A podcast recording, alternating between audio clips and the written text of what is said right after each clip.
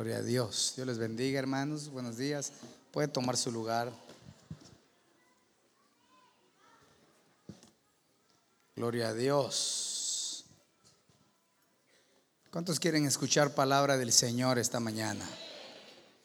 Creo que el Señor nos ha reunido porque tiene un propósito de bien para tu vida este día. Y quiere, sin lugar a duda, que no te vayas sin su bendición.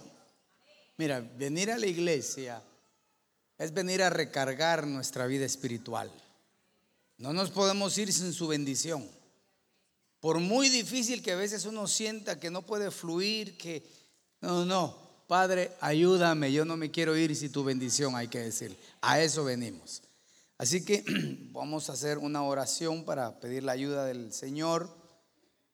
Reciba saludes de los hermanos de allá de Guatemala, de la iglesia Ven Señor Jesús, ¿verdad? Que les aman y que siempre oran por ustedes, ¿verdad?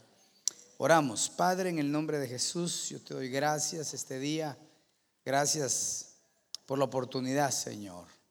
Gracias por la confianza que han depositado los pastores de esta congregación, los pastores recinos. Doy gracias por ello y lo recibo con gratitud en mi corazón y te pido que les bendigas. Y al mismo tiempo invoco tu nombre a favor de aquellos que están necesitados, que puedan estar enfermos, desanimados, angustiados, Señor, o decaídos. Envía el auxilio sobre sus vidas y trae sobre ellos esa fortaleza que necesitan. Hoy te, te suplico, Señor, que una unción apostólica, profética, evangelística, pastoral y magistral sea sobre mi vida y que podamos traer el consejo tuyo sobre esta casa de tal manera, Señor, que se abran las puertas del cielo para cada hogar aquí representado. En tus manos pongo mi vida, la vida de mi esposa, de mis hijos y de la congregación que nos da la oportunidad de pastorear. En el nombre de Jesús. Amén, amén y amén. Dale una ofrenda de palmas al Señor. Aleluya. Bueno, en el primer servicio tuvimos la oportunidad de estar hablando de un tema donde abordamos la palabra abandonar. Estuvimos viendo que hay cosas que, que sí hay que abandonar. Una de ellas es el mal carácter, ¿verdad? Reprendemos todo mal carácter en el nombre de Jesús, ¿verdad, hermanos? Otra de ellas, hay que abandonar las malas compañías que no nos ayudan, ¿verdad? Que no nos edifican, que no nos dan algo, no nos, no nos dotan de algo espiritual. Pero terminamos el servicio hablando de tres aspectos muy importantes que nunca deberíamos de abandonar. Entendiendo, poniendo el punto de equilibrio, que lo material también es una bendición y que es necesario para movilizarnos aquí en la tierra, pero que nosotros somos peregrinos. ¿Cuántos son peregrinos en esta tierra? Es decir, que tú y yo solo vamos de pasadita. Allá, allá está tu patria celestial, allá te espera el Padre de los Espíritus, ¿verdad? Vamos de camino nada más. Y que por lo tanto deberíamos no abandonar aquellas tres cosas que de una forma alegórica presentado en el libro de los jueces, cuando los árboles decían, queremos que nos cubran. Y se acercó a la higuera, se acercó a la vid, ¿verdad? se acercó al aceite. Y ellos decían, he de dejar el aceite por gobernar, he de dejar mi, mi alegría, he de dejar la dulzura por irles a gobernar. Y la respuesta es obvia, no, no podemos abandonar lo espiritual por lo material, ¿verdad? Entonces, basado en eso, quisiera más o menos continuar esta mañana y este tema le he puesto por nombre una responsabilidad llamada llave. Todos tenemos una llave para abrir la casa, para el carro, aunque ahora son con botón, ¿verdad? Ya cambió todo, ¿verdad? Pero para abrir el closet, para abrir esa mesa, esa gaveta donde guardas para algo tenemos alguna llave. Las llaves son necesarias. Entonces, debemos recordarnos que para que una puerta se abra, no solamente se necesita la llave, sino que se necesita que la puerta esté cerrada. Eso quiere decir que la Biblia nos enseña que nosotros vamos de gloria en gloria. Un creyente que no avanza en su vida espiritual tiene un problema. tiene un déficit de crecimiento. En la vida natural crecemos, si estamos sanitos, crecemos y engordamos. ¿Verdad? No es necesario que nos jalen para crecer. Crecemos ya por genética. El creyente, ¿cuántos creen en Cristo que digan amén fuerte esta mañana? Debe, no es opción, debería crecer en su vida espiritual.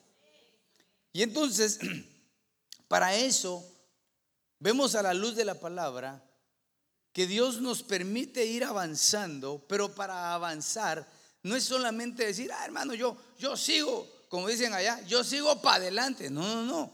Tenemos que ir ganando batallas, saltando, hermano, en el nombre de Jesús, a nuestros enemigos, a nuestros adversarios, porque tenemos muchos adversarios, pero la Biblia dice que más son los que están con nosotros que los que están en contra de nosotros. Y tenemos que avanzar creyendo en esa palabra. Entonces mire lo que dice este versículo. Eh, en el libro de Isaías, capítulo 22, yo lo invito a que lo lea. Es, un capítulo, hermano, donde eh, Dios le está hablando a Jerusalén y él, Dios había puesto a un guardador, a un mayordomo de la casa del rey en Jerusalén.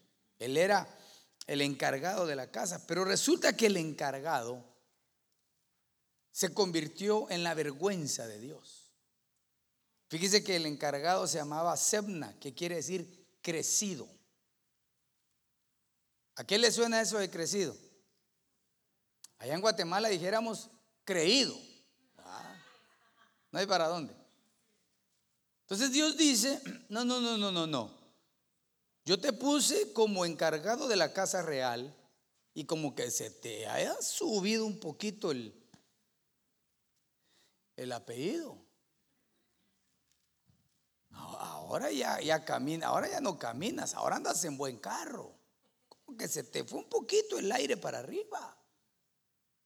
Entonces Dios dice, no, no, no, así, así no me sirves en la casa. Yo voy a hacer un cambio, dijo. Porque mire usted, Dios es maravilloso. ¿Cuántos dicen amén? Y a veces nosotros creemos que Dios nos necesita a nosotros, pero le voy a decir algo, nosotros necesitamos a Dios. Entonces, viene este verso. Entonces, el Señor llama a otro hombre para que ocupe el lugar de este otro, ¿verdad? Él se llamaba Eliakim. Porque aquí no está hablando del Señor Jesús, aquí está hablando de Eliakim. Le dice, entonces sobre Eliakim pondré la llave de la casa de David sobre su hombro. Cuando él abra, nadie cerrará.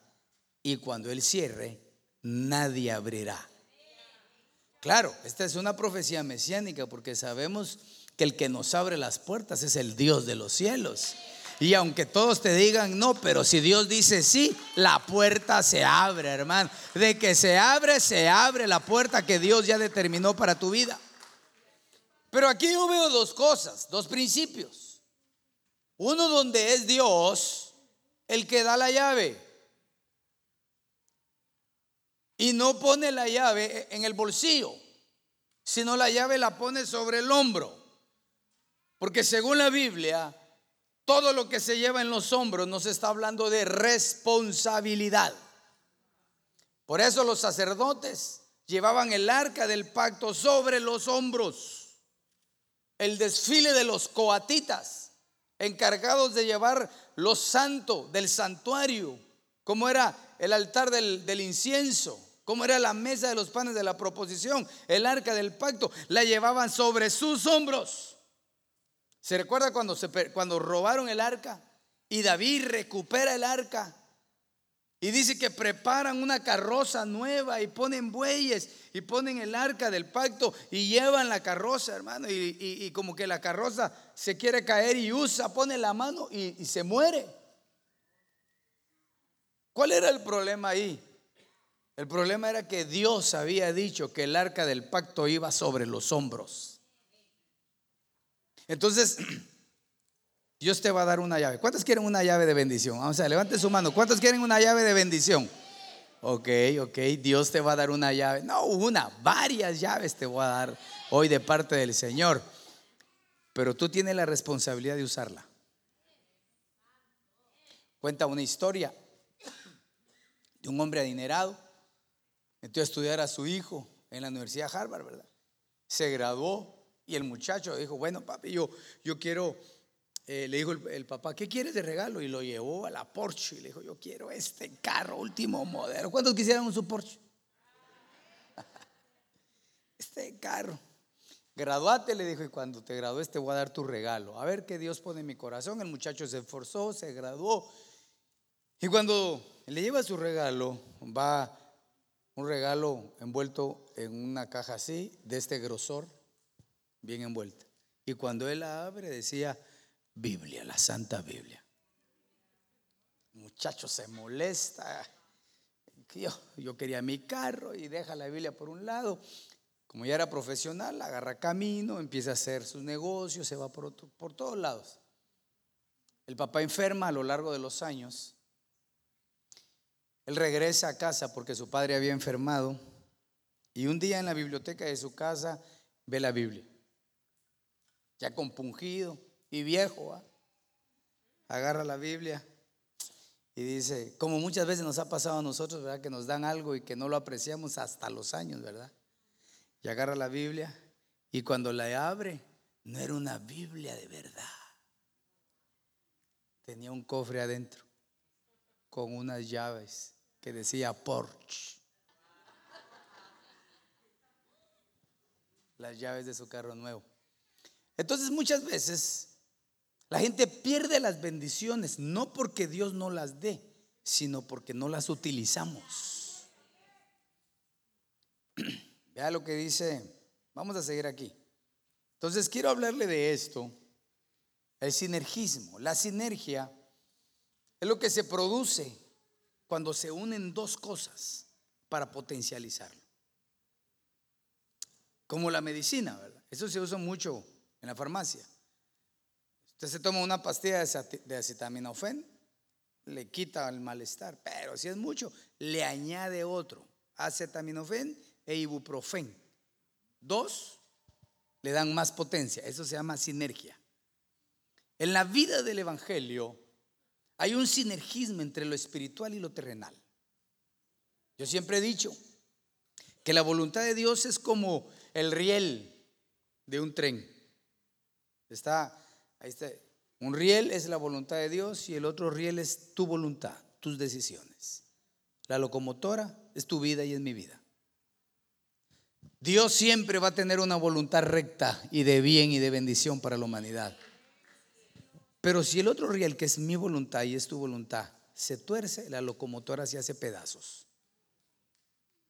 Cuando entremos al cielo, ¿cuántos van a la patria celestial después de, vamos a entrar? Y va a decir en el umbral, en el umbral de la puerta, déjeme pensar, en el umbral de la puerta va a recordarnos aquel versículo que dice, eh, tú fuiste escogido antes de la fundación del mundo.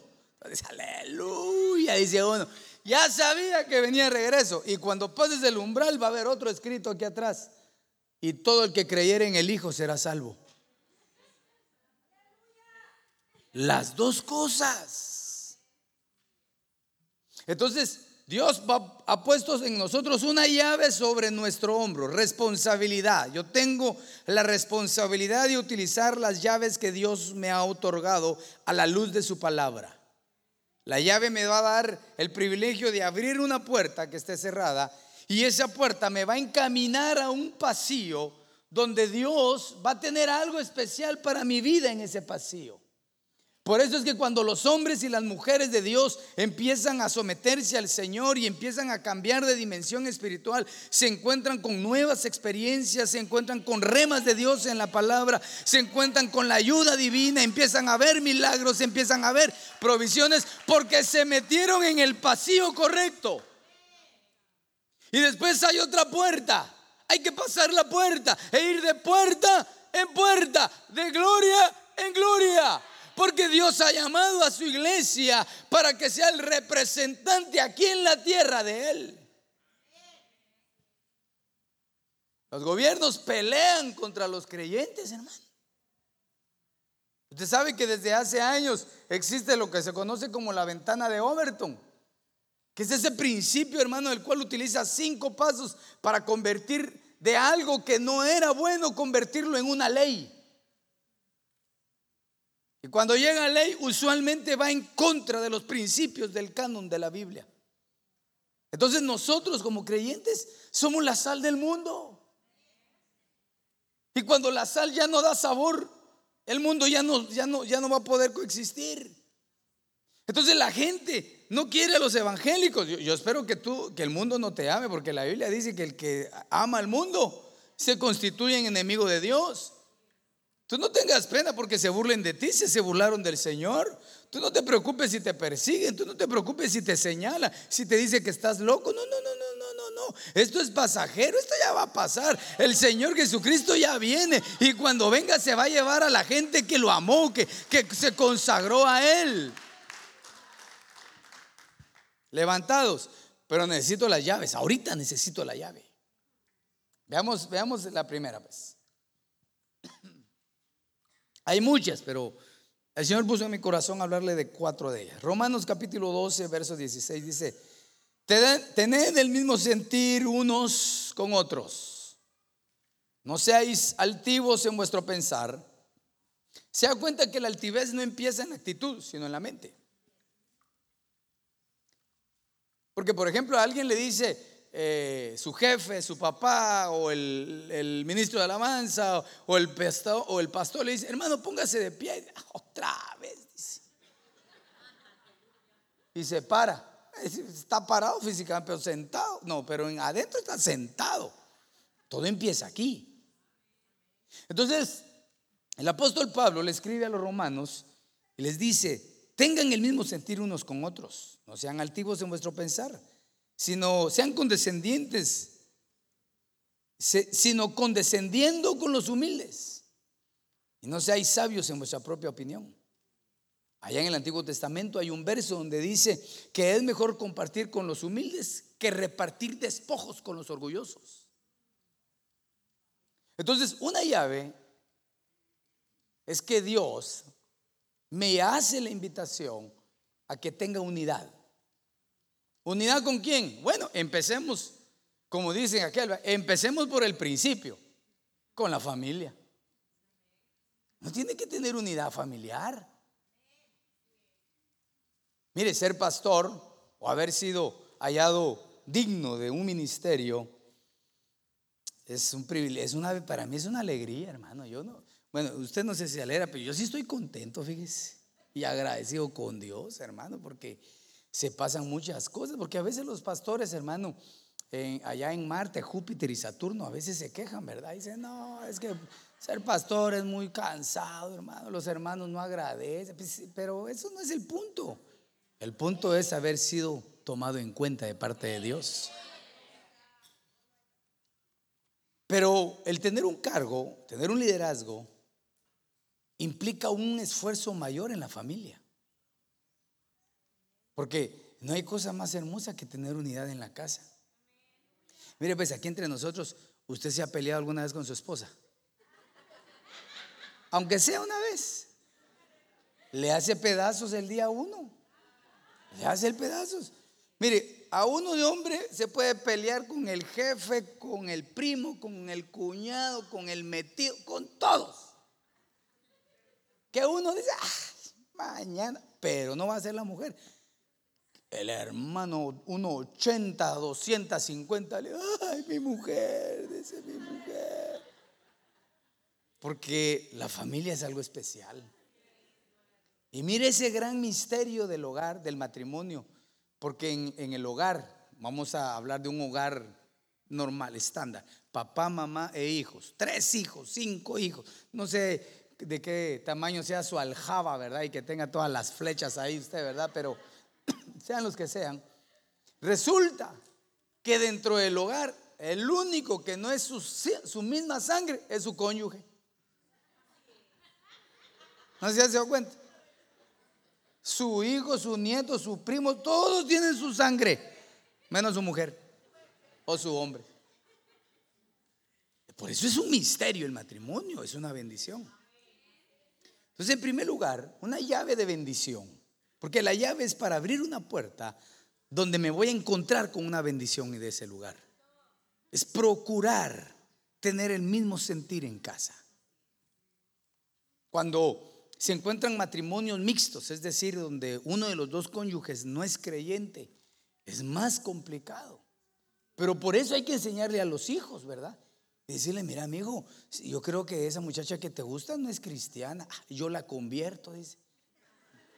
¿Pero en qué? Mira, hija, yo allá le digo a los muchachos, los greñas, les digo los greñudos, ¿cómo andas con ese greñudo si tú tan bonita que eres? Le digo, dice, mira, tan greñudo. Ay, pero así me gusta, dice. No, los padres tienen que enseñarle que busquen el mismo yugo. Porque la carta a los Corintios dice, ¿qué, qué, qué hay de igualdad entre la luz y las tinieblas, entre Belial y el Señor? No, no os unáis con yugo desigual. Pero cuando ya, ya conocieron al Señor así, ahí va la mujer a la iglesia o el hombre a la iglesia y tiene que ayudarse y todo creyendo en aquella promesa del libro de Hechos capítulo 16 que dice, cree tú y serás salvo tú y toda tu casa. Eso quiere decir que si tú crees en el Señor Jesucristo y tu familia, tus hijos o tu cónyuge aún no ha aceptado al Señor, tienes promesa de parte de Dios que van a venir a los pies de Jesucristo. Pero tú lo tienes que creer y ser responsable con la llave. ¿Ese, ¿Qué llave? La llave de la unidad. No puede ponerse un cónyuge a pelear con su, con su esposo o esposa que no conoce del Señor. Es que vos, vos no orás, pero ni el creyente ora a veces, hermano. Queremos frutos de un árbol que no puede dar esos frutos. Si la misma escritura dice que estas cosas se necesita tener el espíritu para entender porque son espirituales unidad en la familia, unidad en el trabajo. Yo le digo a los hermanos, y se lo digo a usted con mucho respeto, hay que ser un buen trabajador, de los mejores. De que digan, ay, qué bárbaro, que lo llamen, que le mire usted por qué es así, porque yo trabajo como para el Señor Jesucristo. No necesito que me esté viendo nadie, yo trabajo y trabajo lo que tengo que hacer. Sea un buen trabajador. No provoque divisiones en el trabajo. Hay que tener unidad. La unidad es una llave que atrae la bendición. Hay que tener unidad, por ejemplo, en la congregación. Hay equipos, de, diferentes equipos que se trabajan en todas las congregaciones, pero no puede un equipo estar en contra del otro equipo. Yo molesto allá porque a veces me gusta molestar. Y le digo, ¿cómo es posible? Están los servidores encargados de limpiar el altar o lo que tienen que hacer, ¿verdad? Y otro, como no es del equipo que tiene que recoger algo, mira aquí que está la gran basura y solo levanta el pie.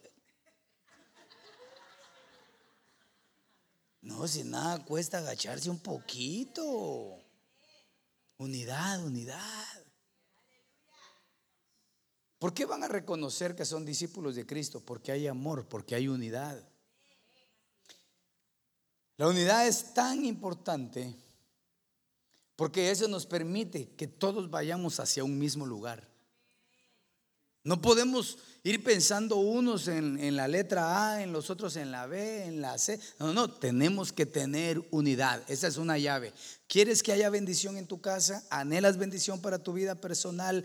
Busca la unidad. Busca la unidad donde quiera que tú vayas. Llama a tus hijos, llama a tus hijas, llama a tu cónyuge. Invítalo a que haya reunión.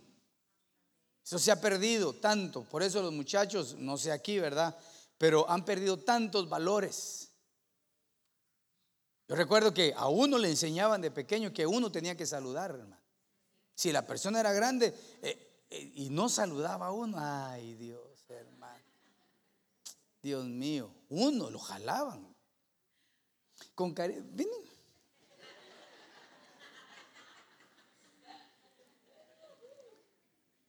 Es que los que tenemos, y espero que muchos de ustedes lo tengan, la bendición de sentarse en casa con familia y sonreír es una bendición. Hay que buscar la unidad. Esa es una llave. ¿Cuántos quieren pedir la unidad al Señor esta mañana? Bueno, sigamos, pues, sigamos. Pues. Evangelio de Lucas,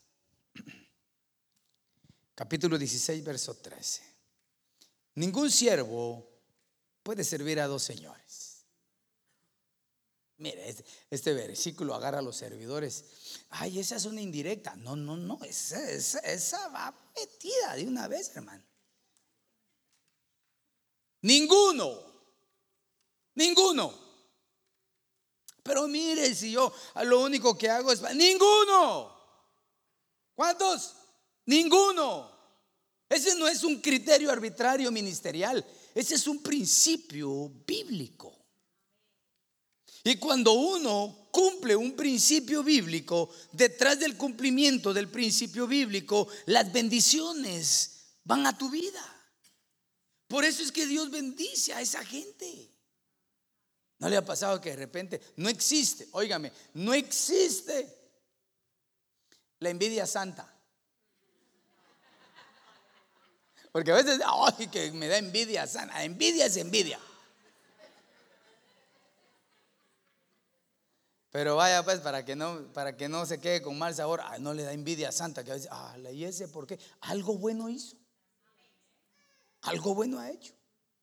Pero el principio bíblico es ninguno puede servir a, dos señores porque o aborrece a uno o ama al otro.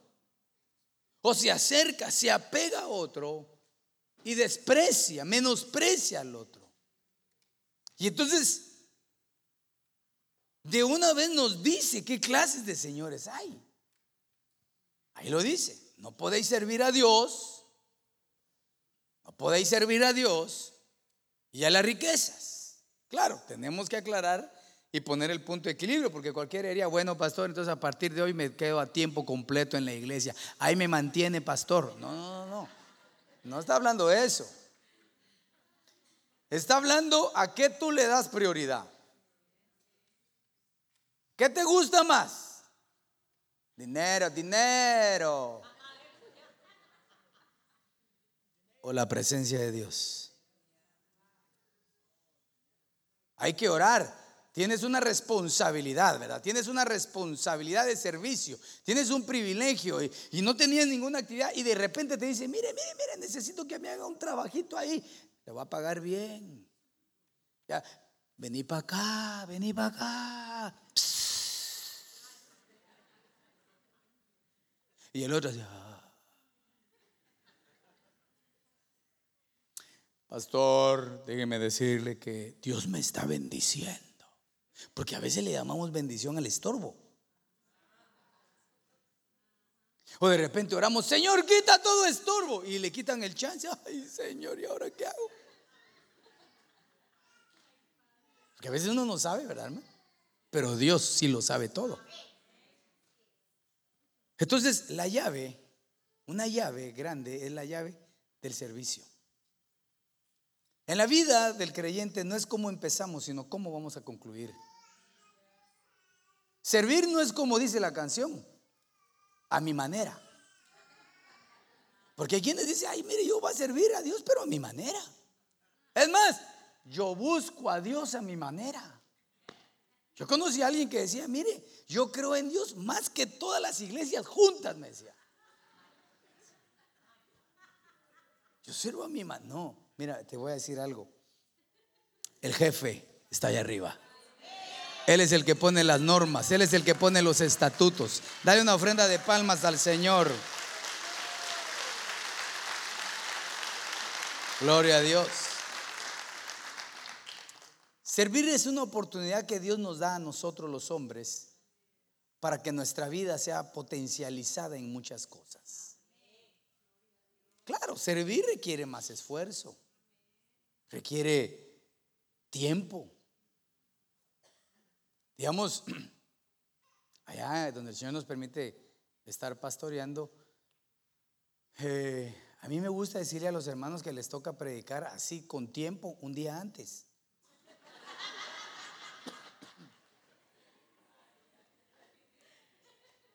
Porque fíjese usted que el siervo no es por turnos, el siervo es 24/7 donde quiera que va, a toda hora, todos los días, es un siervo de Dios. A la pastora está difícil eso, ¿verdad? No, pero viera cómo aprende rápido uno. Uno aprende, dice, no, yo tengo que estar preparado. Porque el siervo, el que, el que sabe, ya entendió que esa llave trae bendición. Está así, bueno, que, que den el silbatazo y yo sirvo. ¿Dónde estoy? ¿Dónde? Pero el que no sabe dice, ay no. Hermanos, ¿cuántos quieren servir? Se agacha la cabeza no.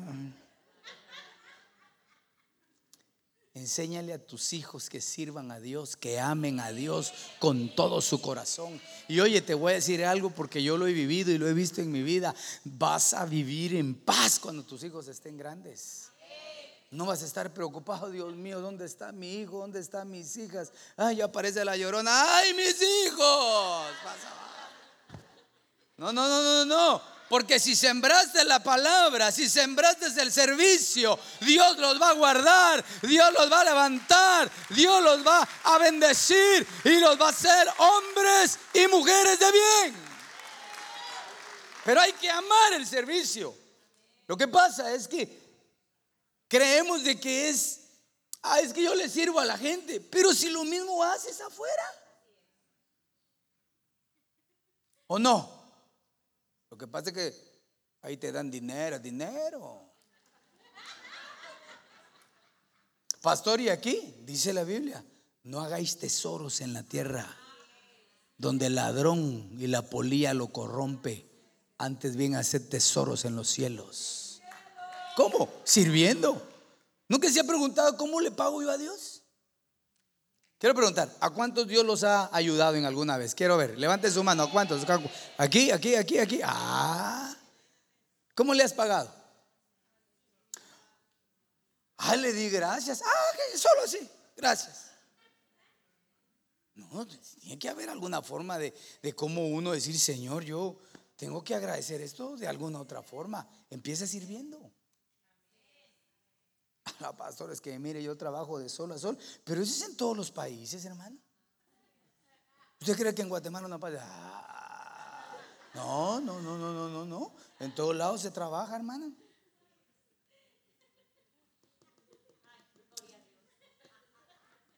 Entonces, servir es una llave de bendición. Ah, claro, no es lo mismo estar sentado como ovejita, ¿sí? Me. Que empezar a servir y encontrarte, no con ovejitas, sino con cabritas. Porque a veces, hermano, eh, hay, hay personas que son hostiles con el servidor. Está, está eh, el pastor y su familia, los líderes, y viene un hermano o el servidor y solo saluda al pastor y el servidor O el servidor, hermano, venga, parquéese. Yo me parqueo donde quiero. Y al servidor solo le queda madurar. ¿Ah? Allá los, los plátanos, banano grande, se envuelven en papel y se somata el plátano para que madure. A lo, mejor así lo hace madurar a alguien el Señor, a puro somatón. ¿Pero dónde? En el servicio, fíjese. Tal vez ha escuchado, a no de aquí, sino a alguien de allá. Que dice, ala, yo cuando no servía tan feliz que era. Nunca pensé yo que fuera la gente así. Pero ¿y acaso ves ángeles en la, iglesia, pues? Mire, cuando yo llegué al Evangelio, hermano, a mí hasta pena me daba la mano darle a los hermanos y yo los voy a contaminar. Yo, yo decía, los hermanos son santos. Después me di cuenta que no mucho, ¿verdad? pero, pero eso no debe impedir que tú le sirvas a Dios. Amén. Dale una ofrenda de palmas al Señor.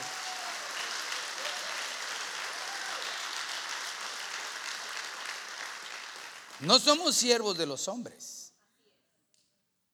No, somos siervos de Dios.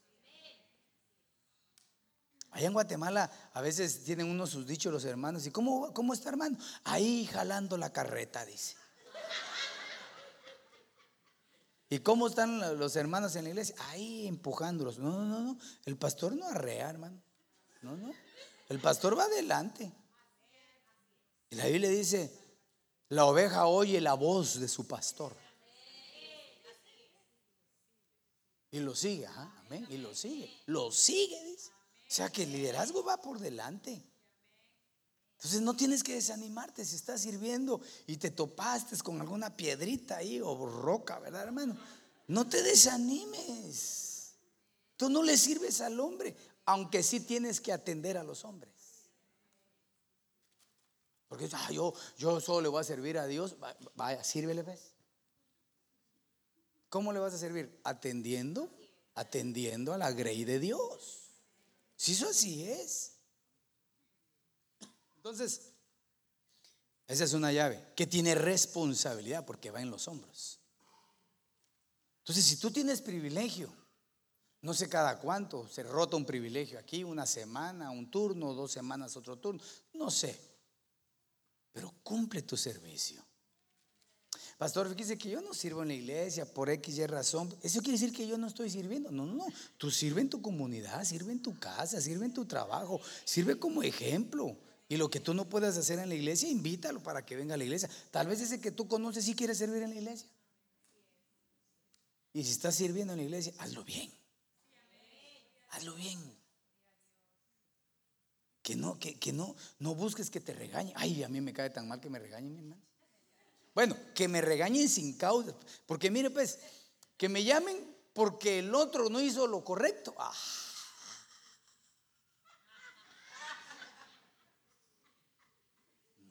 No, pero si yo hago lo correcto, hermano, eso es una bendición. Y mira, vas a hacer muchas cosas en el servicio que nadie las va a ver, nadie las va a ver. Tal vez un día allá en el parqueo había algo sucio y tú fuiste a traer la escoba. Yo, allá, allá en la iglesia hay un hermano, no, mejor termino con la escoba, ¿verdad? Y tú barres, recoges la bolsita y lo, vas a tirar. Nadie te vio, según tú, según tú pero hay un ojo maravilloso, hay un Padre en los cielos que está viendo y que está notando en el libro de las obras, en el libro de las obras. Y cuando menos sientas, te empieza el Señor a bendecir. Y muchos dirán, ¿y a ese por qué si solo está allá afuera? Pero está haciendo lo correcto.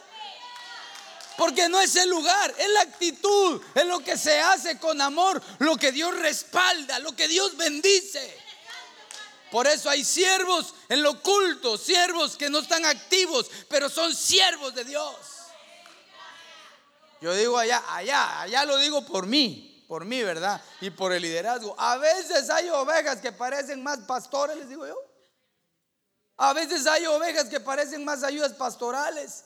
Porque están más en el culto, oran al Señor, interceden, colaboran. Hermanos, tenemos que amar el servirle al Señor.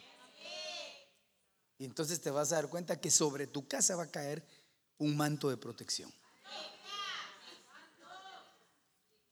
Claro, de repente agarran de, de de ping-pong a los hijos de los servidores. Va, ping, mírenlo, ping.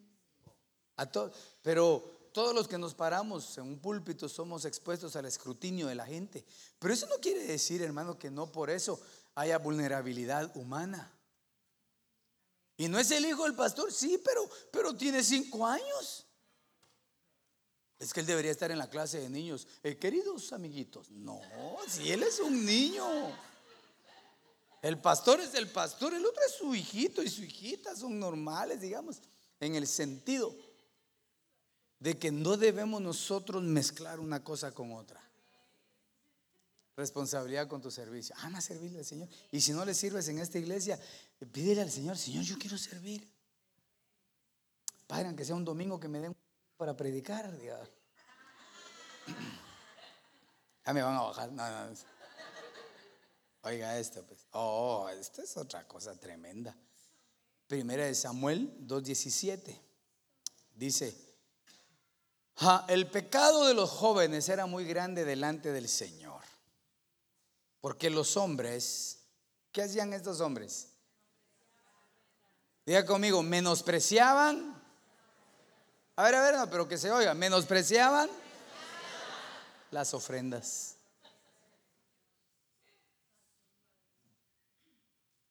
Usted sabe que una de las cosas más atacadas dentro del el grupo de, de todo lo que tenga que ver con una relación eclesiástica son las ofrendas. Mira, uno que le hablen de amor, que le hablen de prosperidad. ¿Cuántos quieren ser prósperos? Levanten la mano, vénganse para acá. El gentillal, hermano. Pero cuando les hablan de las ofrendas, de lo económico, surgen dos sentimientos. El que tiene, mm, ya van a pedir. ¿Ah? Y el que no tiene, ah, no solo no tengo, sino que me pide. Y según la Biblia, Dios les pedía a su pueblo muchas clases de ofrendas. Había ofrenda de paz, ofrenda de sacrificio, ofrenda por el pecado, ofrenda mecida. Dios le enseñó a su pueblo a hacer ofrendas. Entonces el principio de las ofrendas no es de los ministros, yo entiendo, porque llevo más de 34 años predicando la palabra y hemos visto caminar muertos comprendo que han habido hombres que no son de Dios, que han hecho barbaridades con lo económico, pero eso no implica que todos sean malos. es como que usted vaya al dentista y le dice, ay, me ya no aguanto la muela y cuando despierta le quitó la otra. Dígame, ¿qué hace? ¿Qué hace? ¿Ya no va al dentista? No, busca otro. No dice, todos son malos. No, no el otro hasta con estrellitas en los dientes se lo puede dejar si usted quiere. Para que le brille la boca cuando se ría. Entonces yo sé que han habido errores humanos, pero Dios jamás se equivoca. A la verdad nosotros también nos constituimos en una ofrenda para Dios. Se recuerda que existía la ofrenda de libación, por ejemplo. Y la ofrenda de libación es cuando se derramaba líquido. Quiero hacerte una pregunta. ¿Hace cuánto que no derramas tus lágrimas delante de Dios?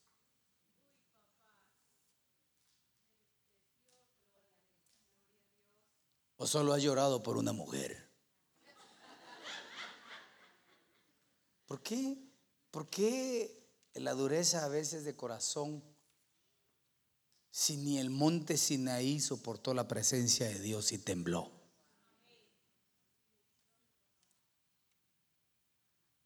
Se me corre el rímel.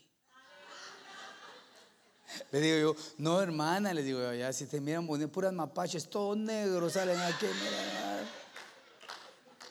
Pero bendecidas, cambiadas, transformadas, restauradas. El hombre, el hombre, nosotros de hombres, mire hermano, cuando uno ve llorar a un hombre, se quebranta la voluntad y el ego del hombre. Hermano, ¿usted qué haría si mira a su hijito, a su varón? Ah, ya tiene 15 años, pero como ahora, como que los meten en royal, crecen así grandotes, hermano. Pero derramando lágrimas, se le olvida todos los berrinches que le ha hecho. O su marido llorando, no por usted, sino llorando en la presencia de Dios. Hermano, esa es una ofrenda líquida que dice la Biblia que las lágrimas no caen al suelo, sino que bajan ángeles con un redoma y las toma y las lleva al lugar santísimo. Dale una ofrenda de palmas fuertes al que se la merece. ¿Cuántos dan gloria a Dios? Y a su nombre. Ofrenda líquida. Se tiene que quebrar el vaso. A veces está muy duro. La dureza puede venir como consecuencia del desánimo. Ahí están aquellos dos discípulos del Señor, no constituidos entre los doce apóstoles, pero eran discípulos. El Señor ya había eh, entregado su vida en la cruz del Calvario, estaba ya en la tumba de José de Arimatea. Y van aquellos dos personajes en camino de Maús. Y van tristes porque consideraban que creían que el que había que Jesús había sido el Mesías, pero entró tristeza porque su fe se decayó y de repente se pone alguien a la par de él. Así pasa contigo, hermano. Cuando tú te sientes solo, ahí va el Señor a la par tuya. Él nunca te va a dejar, él nunca te va a abandonar. Y él les empieza a hablar de las escrituras y les dice, ¿y, y, a dónde vais? Ay, Maús, ay, Maús. ¿Y por qué estáis tristes? Ah, no sabes, le dice, porque a veces uno está hablando con el Señor y ni cuenta se da, hermano. Todavía le dice, ¿acaso tú no supiste lo que pasó en Jerusalén? Hombre, si salió en primera plana, en Twitter, en todos lados, en las redes sociales lo, lo postearon. ¿No lo sabes? No le dice. Y dice que él les empezó a desatar la palabra. Y ellos estaban impactados. Y llegó la noche. Y cuando se sentaron a comer, él dio gracias. Pero oiga, pues, dice que él dio gracias. Y cuando partió el pan, es figura de la mesa, de la administración de la mesa del Señor, de la Santa Cena. Pero cuando partió el pan, dice que ahí se le abrieron los ojos a ellos. Y él desapareció. Entonces, ¿qué es lo que necesita el pueblo de Cristo? Que sea quebrantado. Mire, tan fácil es cuando uno está sanito, hermano. Cuando tiene su trabajo, cuando sus hijitos están sanos. Es fácil venir aquí. Padre, en el, ay, gracias, papito lindo. Te agradezco por tu bendición, Padre. Y entonces Dios te manda una protección. Ah, no, pero cuando todo camina bien, a puro gallo inglés camina. ¿Usted sabe cuáles son los gallos ingleses? Bueno, le voy a decir. El gallito inglés allá en Guate es uno chiquito así pero más respingado, hermano. Y entonces, hasta que viene el quebrantamiento, ahí viene uno quebrado, hermano. ¿Cómo quieres derramar tus lágrimas delante del Señor? ¿Con anestesia o sin anestesia? Ofrenda, ofrenda, ofrenda. Nunca menosprecies las ofrendas. Y cuando el Señor, el principio bíblico de Proverbios 3, dice que nosotros debemos honrar a Dios con nuestros bienes y con nuestras primicias, como leía el siervo y ministraba las ofrendas, ¿verdad? Primera de Crónicas 29. Más adelante lo que él leyó dice, porque de lo recibido de tu mano, levanta tu mano, levanta tu mano, de lo recibido de la mano de Dios cae a tu mano. Pastores que yo soy, sí, pero la viene de la mano de Dios. De lo recibido de tu mano, de eso te doy. Pero había algo diferente en David, porque era él el que estaba hablando. Por cuanto he puesto mi corazón en la casa del Señor. Es que ahí está la diferencia, hombre. Entonces, decía el versículo anterior, no podemos servir a dos señores. Entonces, las ofrendas es una, es una llave de bendición. Diezmar es una bendición. Fíjese que yo le voy a contar, como no tengo reloj y como ahorita voy bien todavía, ¿verdad?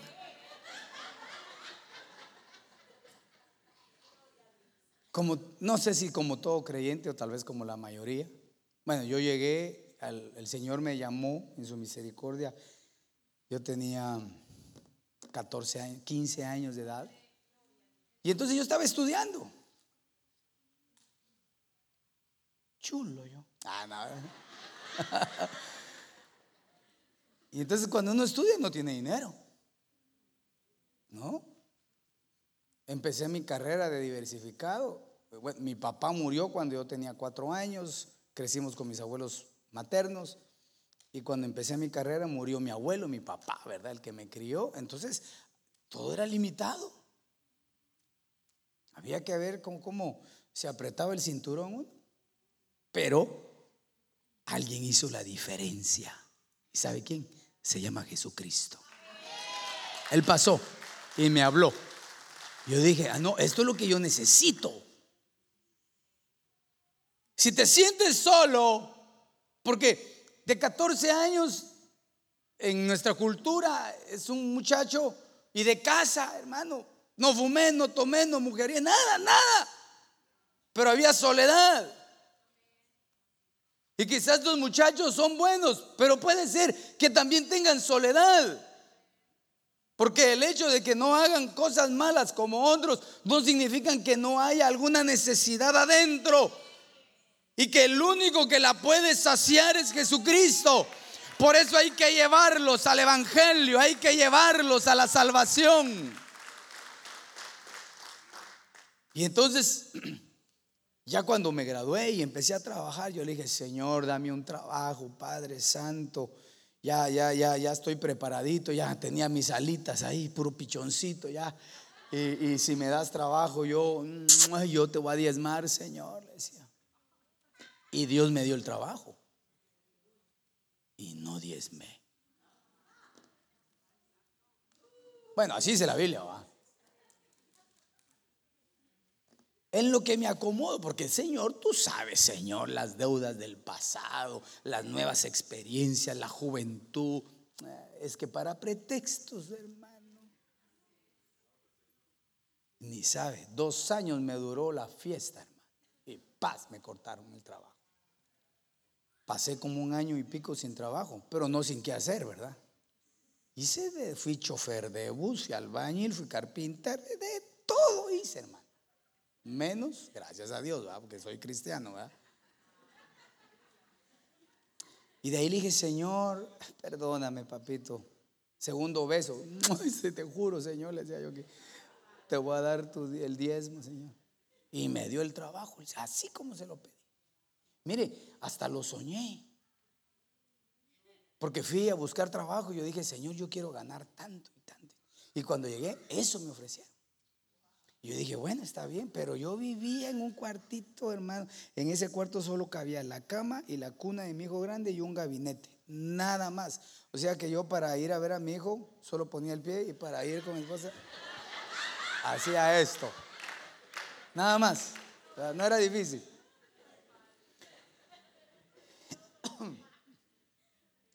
Y fíjese que llamaron a un teléfono, pero yo no estaba y nunca me dijeron que me habían dado el trabajo.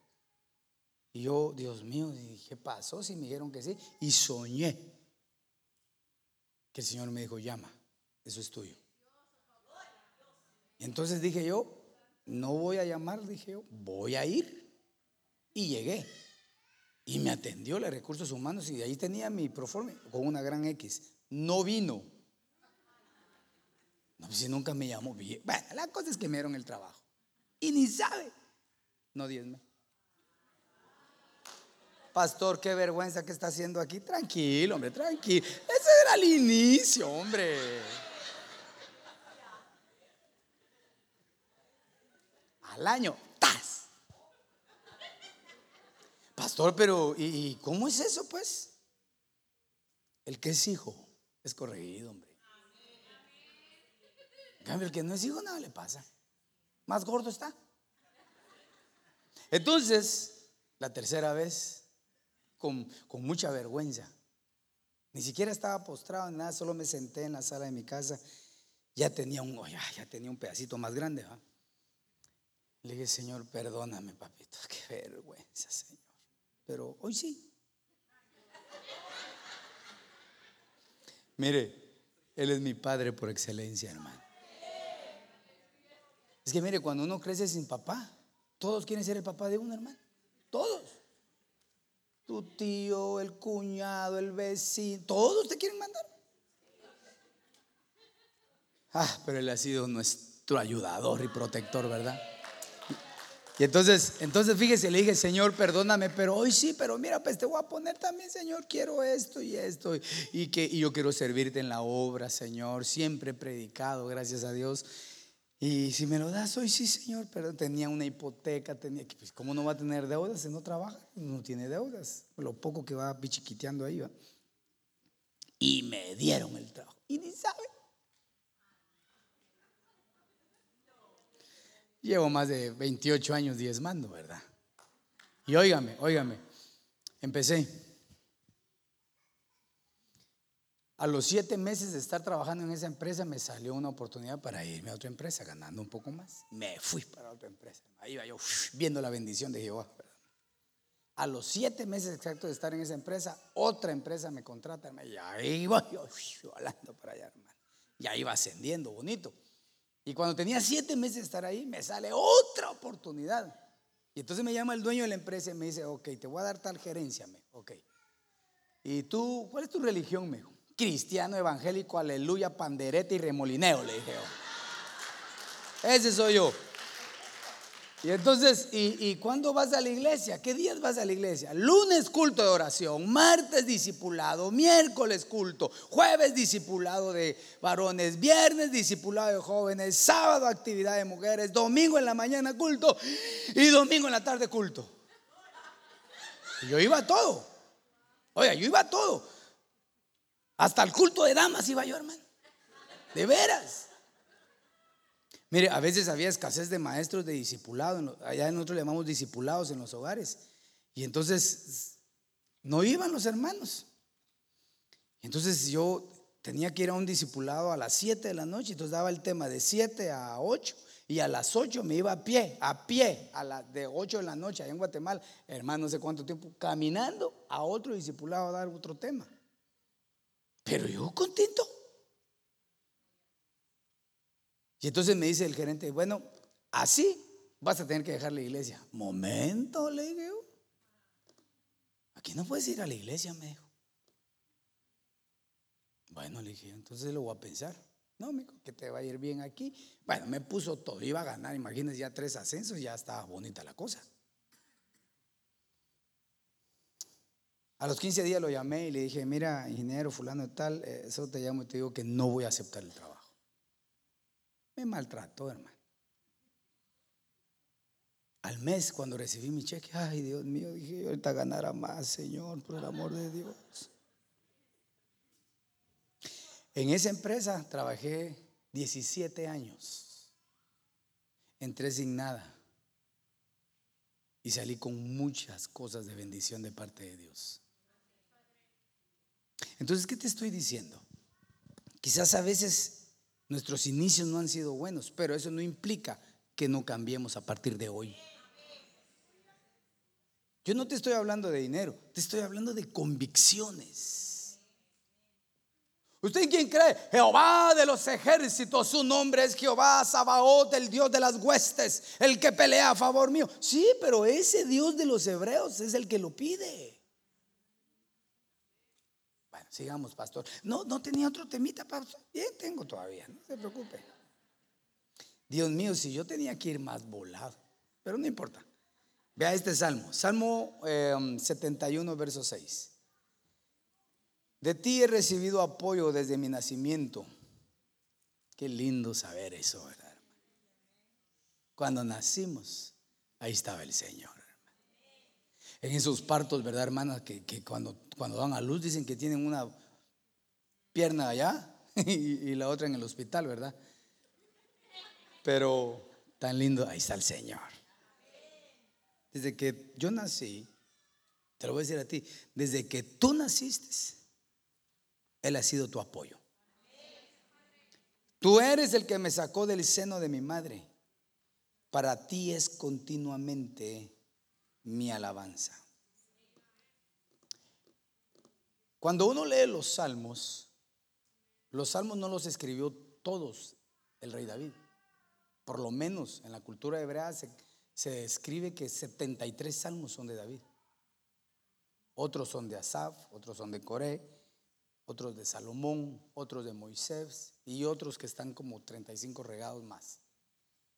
Pero cuando uno piensa en David, digamos, ¿qué, se le viene a la mente cuando dice el rey David? ¿Cuál, ¿Cuál, era su personalidad? Un hombre valiente. David no era cualquiera, hermano.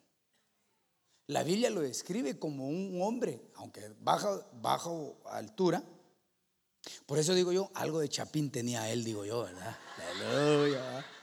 Bajo de altura, rubio, ojos claros, inteligente David era un poeta, hermano. se le venía. No, no con sabiduría humana, sino con sabiduría espiritual. Bajaban los salmos, porque los salmos son experiencias. David se convirtió en un guerrero de la noche a la mañana. Un hombre que en el olvidado campo aprendió a pelear con osos y con leones. Y un día se enfrentó a un paladín llamado Goliat y lo venció en el nombre de Jehová de los ejércitos. Un hombre valiente.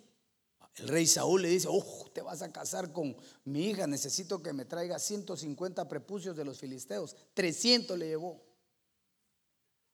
Ay, sí, le dijo David, ¿qué crees que soy yo? Como dicen los cubanos, ¿y qué crees tú que soy yo? ¿Ah? No, le dijo, aquí valiente. Y lo puso como general de los ejércitos. Y a donde iba David, ganaba las batallas. Ganaba las batallas. Pero no es solamente eso. También hay salmos de desaliento. hermano, ese Salmo 55. ¿Ha leído el Salmo 55? Aunque es un salmo mesiánico también. Pero él dice, ¿quién me diera alas de paloma? para volar, dice, lejos de aquí. ¿Por qué? Porque el sufrimiento, el menosprecio. En mi aflicción invoqué a Jehová y él me oyó desde su monte santo. Un hombre que no solamente era guerrero, no solamente hacía salmos para cantar experiencias de victoria, de alabanza, porque a veces queremos que todo, si no te va bien, no eres hijo de Dios. A ti siempre te tiene que ir bien, siempre tienes que estar prosperado. No, no, no, en la vida cristiana hay de todo. Porque la escritura dice, queréis gloriar con Cristo, también sufriréis. ¿Qué hago cuando hay sufrimiento? ¿Qué hago cuando hay problemas? Bueno, a cada quien Dios, porque yo le estoy hablando de las llaves, ¿verdad? Cantarle al Señor es una buena llave, hermano. Mire, denle una ofrenda de palmas al Señor. Ah, ya están aquí. Bueno, los muchachos, mire. Así somos en Guate. La alabanza, hermano. Por eso, el que canta en medio de la tribulación, hay que darle el abrazo y decirle, vos, pasame algo para mí. Porque hay mucho cristiano circunstancial. Si su circunstancia es negativa, todos saben que tienen problemas. Lo ven venir, oh, no, ni le hables porque no conoce usted hermanos y hermanas que dice uno, esos jamás tienen problemas. Como equivocadamente muchos dicen, los pastores no sufren. Ni creemos en eso pare de sufrir, ¿va? ¿Sabe cuál hace la diferencia? ¿Cómo asimilamos nosotros las circunstancias? Entonces David dice este verso, continuamente esté mi alabanza. Entonces, no puedo pedirte que pongamos en práctica todas las llaves anteriores, pero sí esta. Aunque sea poquito porque ya me avanzó el tiempo. Pero mire, pues, por ejemplo, continuamente pondré mi alabanza. ¿En qué tiempo? En tiempo de temores. ¿Alguno de ustedes ha pasado temor alguna vez? Yo sí, hermano. Hemos pasado cosas de salud con mi familia donde yo digo, Señor, ayúdame, papito. Y, y uno, y uno no puede, el, pastor no debería subir y hermano, tengan piedad de mí. En los tiempos conflictivos de, de salud de mi esposa, después de varias operaciones, hermano, yo llegaba a la iglesia 15 minutos antes de predicar. Mis hijos se encargaban de todo al inicio. Y ya 15 minutos antes de predicar, yo llegaba a la iglesia y subía y predicaba, hermano. Como dice mi pastor, el apóstol Sergio, predique, pastor, predique, aproveche el tiempo de la palabra. Predicaba, hermano. Oraba por la iglesia y le decía, hermano, cierren sus ojos y en eso me iba.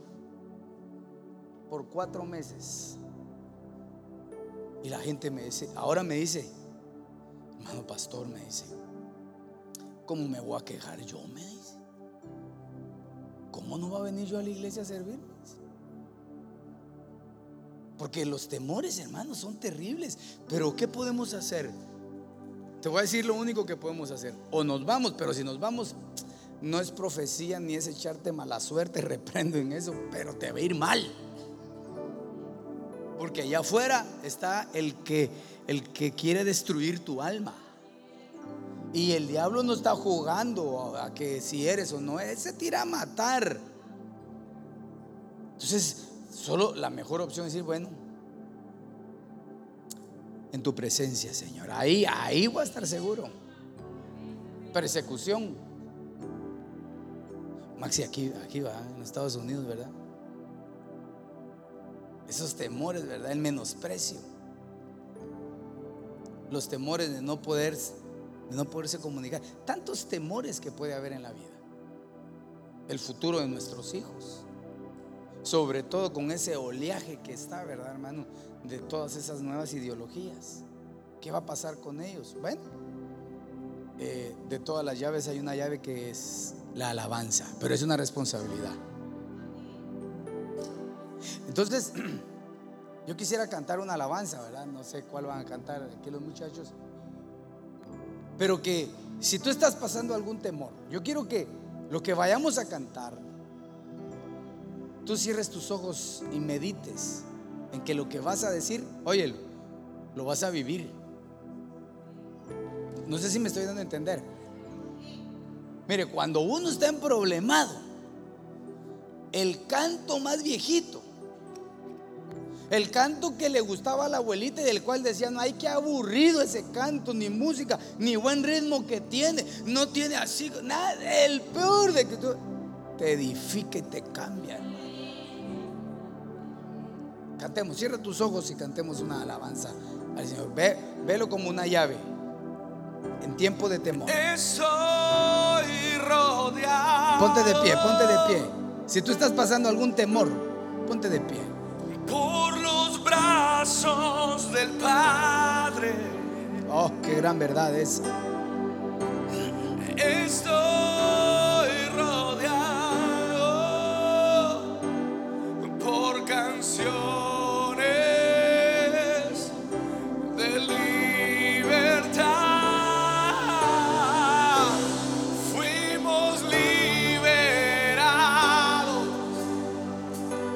Así es, Señor. De atadura.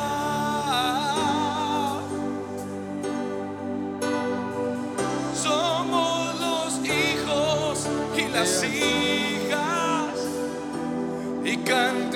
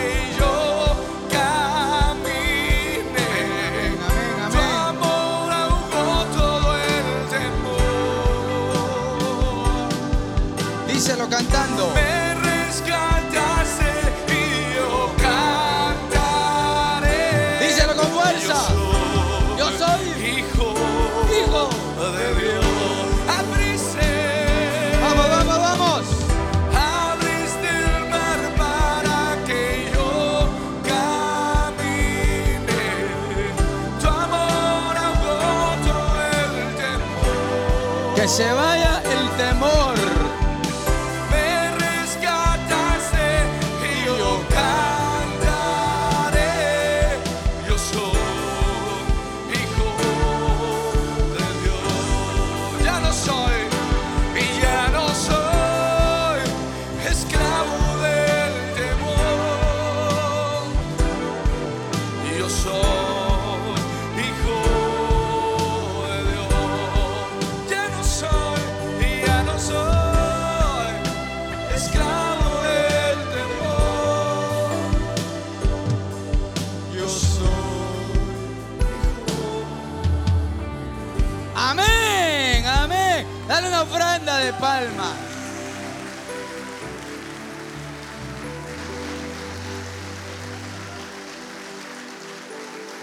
Llave en tus hombros.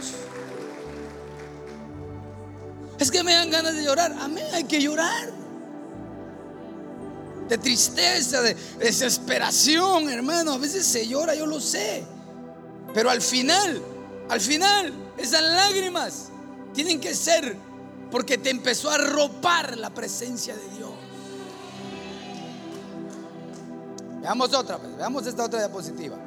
¿En qué otro tiempo yo podría cantar una alabanza? Y esto es muy determinante. En el tiempo del desánimo en el servicio. Ay, me quitaron mi pantallita. Si lo pueden poner, se los voy a agradecer. Ay, ay, ay. Eh, el servir involucra el no perder el enfoque en la vida de uno, hermano. Óigame, Dios ya hizo una agenda que tiene tu nombre. No sé cómo te llamas tú, pero mi nombre es Gustavo. En el cielo me conocen como Tabito. Entonces Dios ya puso, ah, Tabito, punto y final. Y el servir tiene, está metido en la agenda. Lo más importante en esta etapa es nunca estar fuera del tiempo de Dios. Ni antes ni después. Por eso,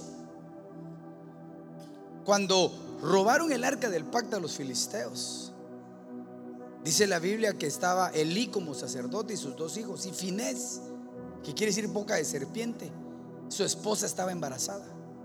No estaba tiempo para dar a luz. Pero dice que cuando se enteró que le habían robado el arca, ella dio a luz. Qué terrible es cuando alguien se adelanta en el tiempo de Dios. Y nació su hijo y le puso por nombre Icabod, que quiere decir sin gloria. A veces se tiene una gloria, pero por decir yo ya me las puedo y se sale antes del tiempo, puede perder la gloria.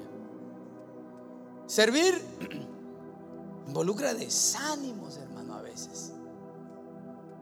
Decepciones. Porque la decepción viene como, como producto de que uno genera una, hace una proyección de que todo le va a ir bien o que todos nos van a ayudar y que todos van a ser mis hermanos. Y cuando esa proyección no se da así, nos viene la decepción. ¿Cuántos no he conocido yo a lo largo de todos estos años que abandonaron el servicio porque hubo alguien que, que realmente fue una piedrecita de tropiezo? Pero no les ayudó en nada. ¿Y sabes por qué? Porque aquel salmo extraordinario dice que irán sembrando con lágrimas, dice. Van a ir sembrando con lágrimas. Pero volverán y recogerán con alegría, dice. Y traerán bajo sus brazos las gavillas, dice. ¿Y sabe qué son esas gavillas? Son nuestros hijos. Hermano, no hay cosa más de bendición y lo digo con humildad y clamo al Dios de mis padres, mi vida, que es el Señor, que mi familia y que tu familia siempre le sirvan al Señor. Hay una alabanza que entonamos y que dice una gran verdad. Se las voy a enseñar. Él, ¿verdad? No, yo, decirle, amigo, esa. Eh, decíselas hablada y después la cantamos. Y si no se la sabe, no se preocupe, porque lo importante es que usted oiga el mensaje, pero que lo crea. Porque servir es una llave pero que también trae esto. Y entonces, ¿qué pasa cuando el servidor se desanima? Me voy. No, mejor cante, porque la alabanza es una llave. Amén, amén, amén. Canto dice, he tomado la mejor decisión, servirle al Señor de señores. He tomado la mejor decisión de servirle al Señor de señores. Yo veré su promesa cumplida. Mis renuevos le servirán mis semillas serán gavillas y con gozo volveré, de alegría danzaré y con gozo serviremos a Jehová.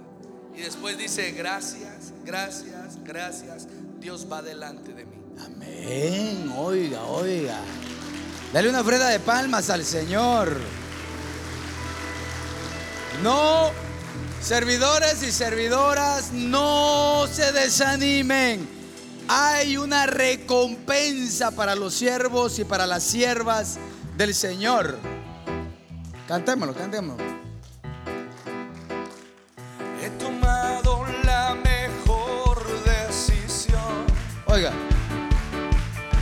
Servirle al Señor de señores.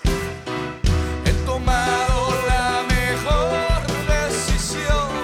¿cuántos Yo y dicen mi casa- amén? Yo y mi casa serviremos al Señor. Al Señor. Una vez más he tomado, he tomado la mejor decisión. Servirle al Señor servirle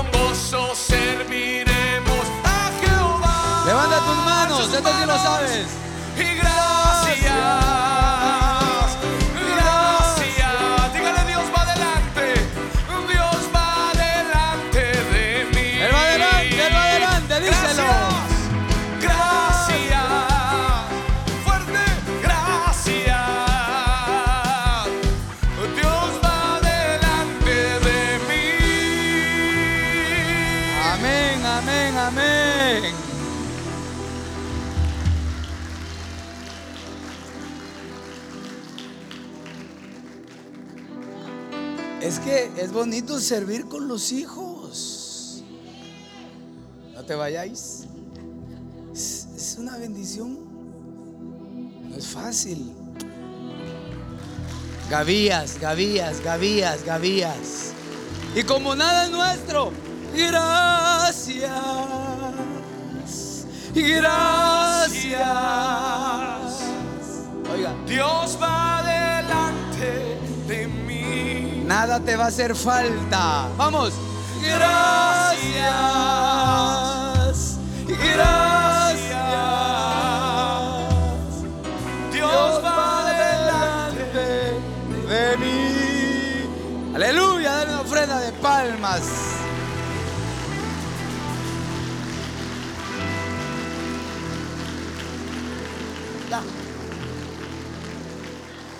Es que yo traigo varios aquí. Pero me voy a adelantar a este. Y ahí, y ahí, y ahí lo dejo tranquilo.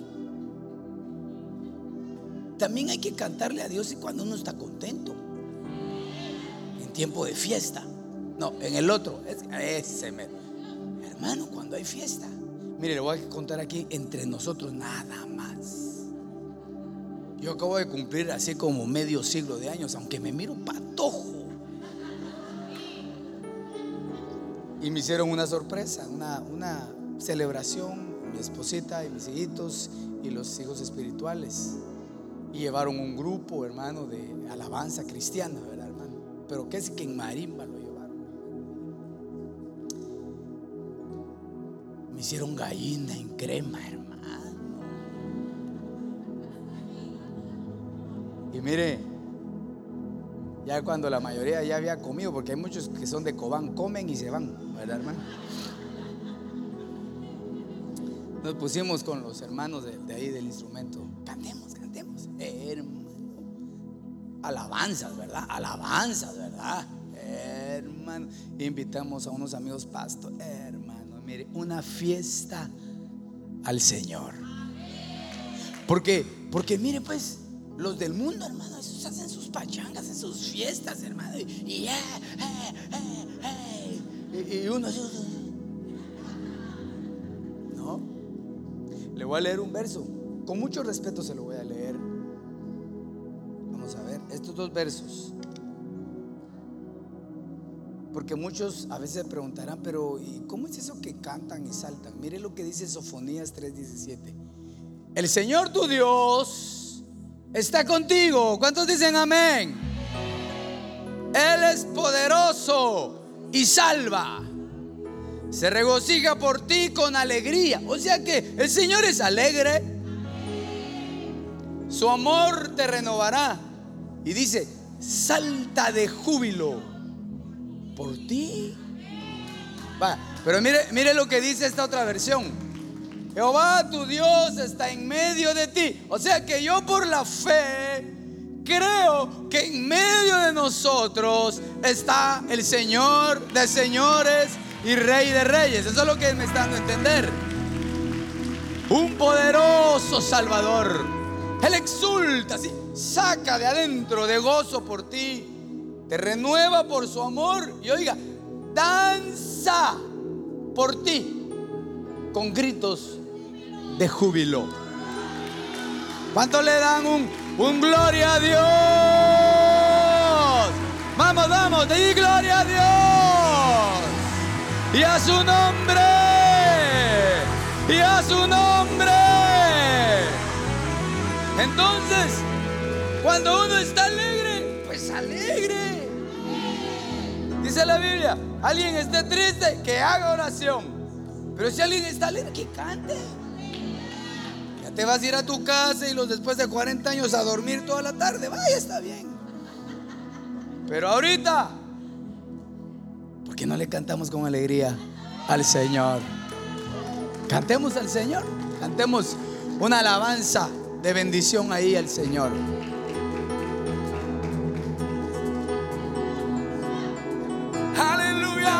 Pero cante con alegría, cante con alegría. Vamos, que se oigan las palmas, con fuerza.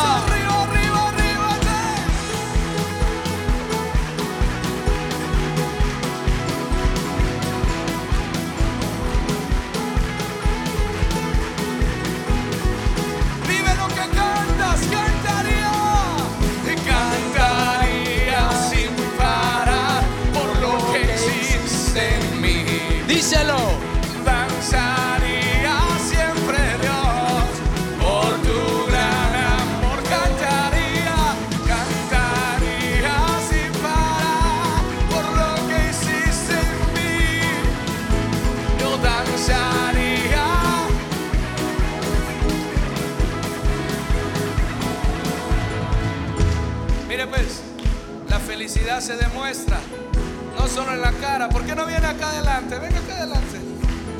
Venga, venga, venga. Rapidito, rapidito, rapidito, rapidito. Vénganse ustedes acá conmigo. O tal vez si las llamas en inglés vienen más rápido.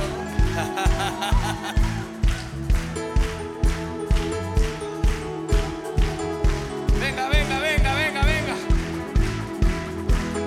Vamos a lanzar con alegría.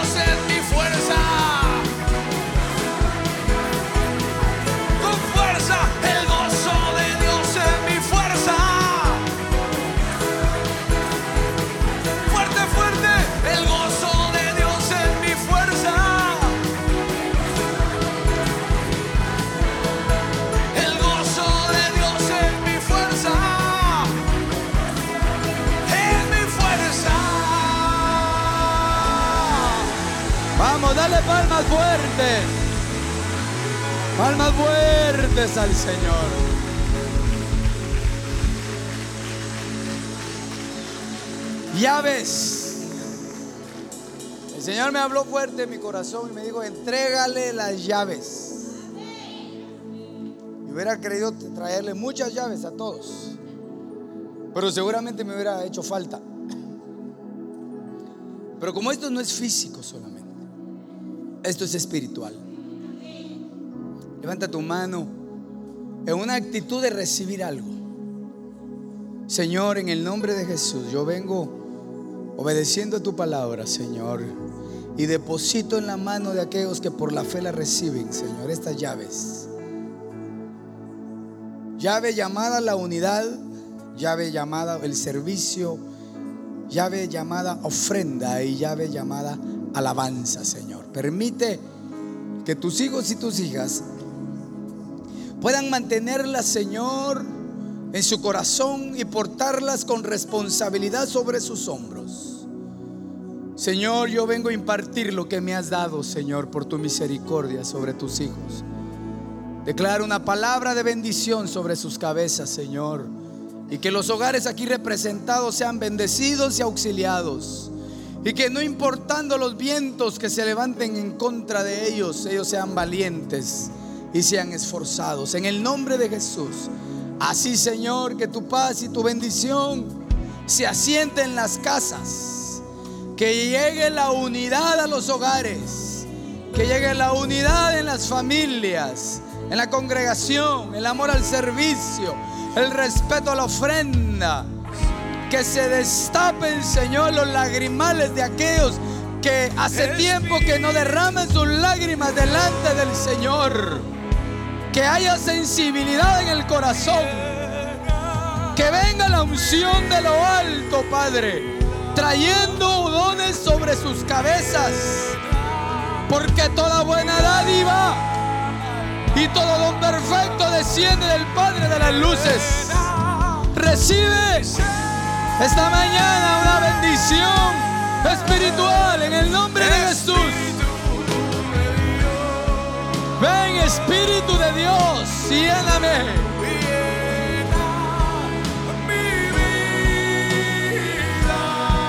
Lléname Señor.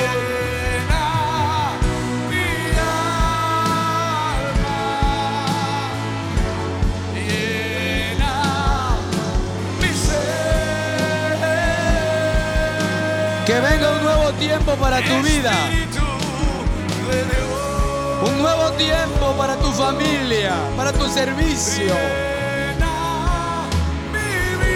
Con responsabilidad.